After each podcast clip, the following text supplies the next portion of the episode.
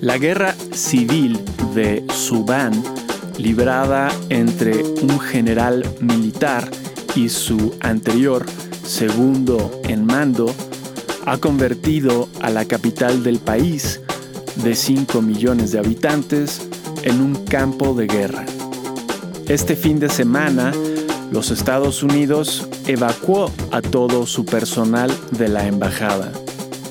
Mientras tanto, también este fin de semana, la empresa Bed, Bath and Beyond anunció finalmente su quiebra después de varios rumores durante la semana.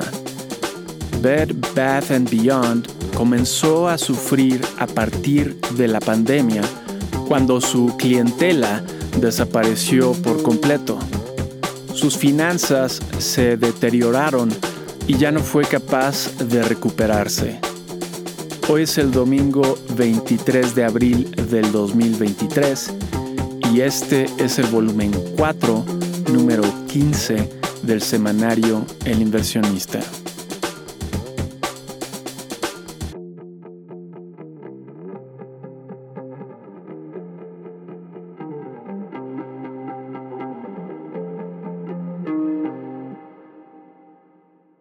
Fue una semana de pocas noticias. En economía, la Unión Europea aprobó los aranceles verdes que graban los bienes importados según la contaminación generada en su producción. La economía de China superó las expectativas con un crecimiento de 4.5% del primer trimestre del año, con respecto al primer trimestre del año anterior. En temas empresariales, la farmacéutica Merck acordó la compra de la pequeña Prometheus Bioscience por 10 mil millones de dólares. Prometheus se dedica a la elaboración de medicamentos contra la autoinmunidad y Apple abrió su primer tienda en la India. En otra noticia relacionada, Apple lanzó su cuenta de ahorros en los Estados Unidos. Ofrece una tasa de interés de 4.15%. Esta cuenta se sumará a la tarjeta de crédito o Apple Card que ya se ofrece. Poco a poco Apple está incursionando en la industria financiera en compañía de Goldman Sachs, pero llegará el momento en que no necesite otro socio. Mientras tanto, los ingresos por banca de inversión disminuyeron fuertemente en el trimestre. El mismo Goldman Sachs, junto con otros grandes bancos de inversión como Morgan Stanley y JP Morgan Chase, reportaron fuertes disminuciones por este rubro.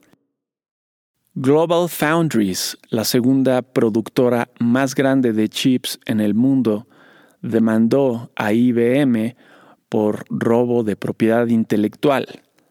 La automotriz Tesla reportó una caída de 24% en sus utilidades, ocasionada principalmente por las reducciones de precios que ha hecho en varias partes del mundo.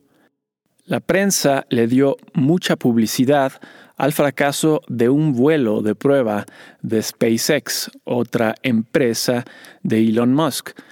Para ser justos, la importancia de dicho vuelo radica en que SpaceX tendrá que cumplir con contratos que utilicen dicho tipo de nave espacial a partir del siguiente año. En noticias políticas, el presidente López Obrador decidió no revelar los contratos que su gobierno tiene con la dueña del software de espionaje Pegasus. Y los diputados de su partido aprobaron una reforma para, entre otras cosas, crear la llamada aerolínea del bienestar y en Estados Unidos se espera que el presidente Joe Biden lance su campaña de reelección la siguiente semana. Notas de la semana que termina. 17 al 21 de abril. En Estados Unidos, los permisos de construcción y los comienzos de construcción residencial para el mes de marzo mostraron reducciones mensuales de 8.8% y 0.8%, respectivamente. Las solicitudes de seguro de desempleo de la semana fueron ligeramente más de las esperadas y las ventas de casas existentes para el mes de marzo fueron 2.4% menores a las del mes anterior. Finalmente, los preliminares de los índices de gerentes de compra elaborados por Standard Poor's mostraron todos mejoras de entre 1 y 2 puntos.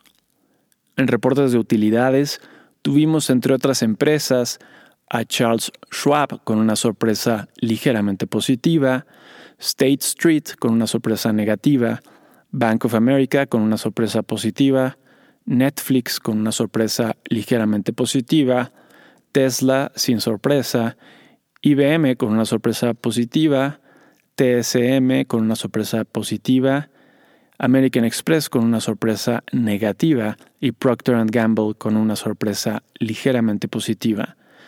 El 52% de las 141 sorpresas fueron positivas. Fue una semana sumamente mediocre en reportes de utilidades. Con respecto a la semana pasada, el índice Standard Poor's 500 de la bolsa estadounidense retrocedió 0.1%. El petróleo West Texas Intermediate bajó de 82.68 dólares el barril a 77.95 dólares el barril y el oro bajó de 2.017 dólares la onza a 1.994 dólares la onza. En México, el preliminar de la actividad económica para el mes de marzo mostró un aumento de 3.8%.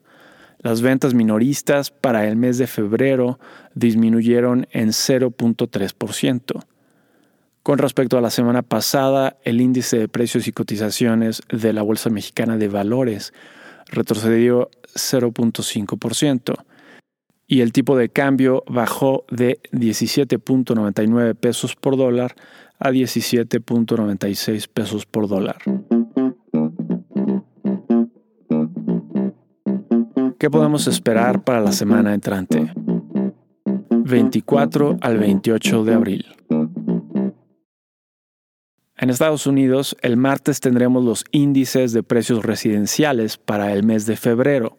Estos ya se encuentran en niveles apropiados, con una inflación de 2.5% anual y el otro con una inflación de 5.3% anual. Una inflación negativa, es decir, una deflación, sería una fuente de preocupación, pues significaría una disminución de la riqueza de los hogares. Desafortunadamente anticipamos que este será el caso y por ello que el mercado podría verse considerablemente afectado. El mismo martes tendremos la confianza del consumidor según el Conference Board para el mes de abril y las ventas de nuevas casas para el mes de marzo. El miércoles tendremos las órdenes de bienes duraderos y de capital para el mes de marzo. El jueves tendremos el primer preliminar del crecimiento de la economía para el primer trimestre del año. Finalmente, el viernes tendremos el ingreso y gasto personal para el mes de marzo, así como el índice de precios favorito de la Reserva Federal para el mismo mes. En reportes de utilidades tendremos, entre otras empresas, a Coca-Cola, Microsoft, Google, Visa, Pepsi, McDonald's, Meta Platforms, antes Facebook, Amazon, Eli Lilly, Mastercard, Exxon y Berkshire Hathaway. En México, el martes tendremos el indicador global de la actividad económica para el mes de febrero. El jueves tendremos la balanza comercial para el mes de marzo. El viernes tendremos el preliminar del crecimiento de la economía para el primer trimestre del año. Tips. Nos preocupa la mala noticia que anticipamos para este martes, donde tendremos probablemente un dato de deflación en los precios de las casas. Ante esto, recomendamos reducir la exposición en bolsa.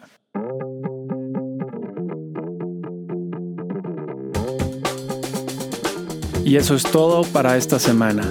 Si te interesa consultar la versión completa, ver números anteriores o suscribirte para recibir El inversionista de forma gratuita, lo puedes hacer a través del sitio elinversionistaonline.com.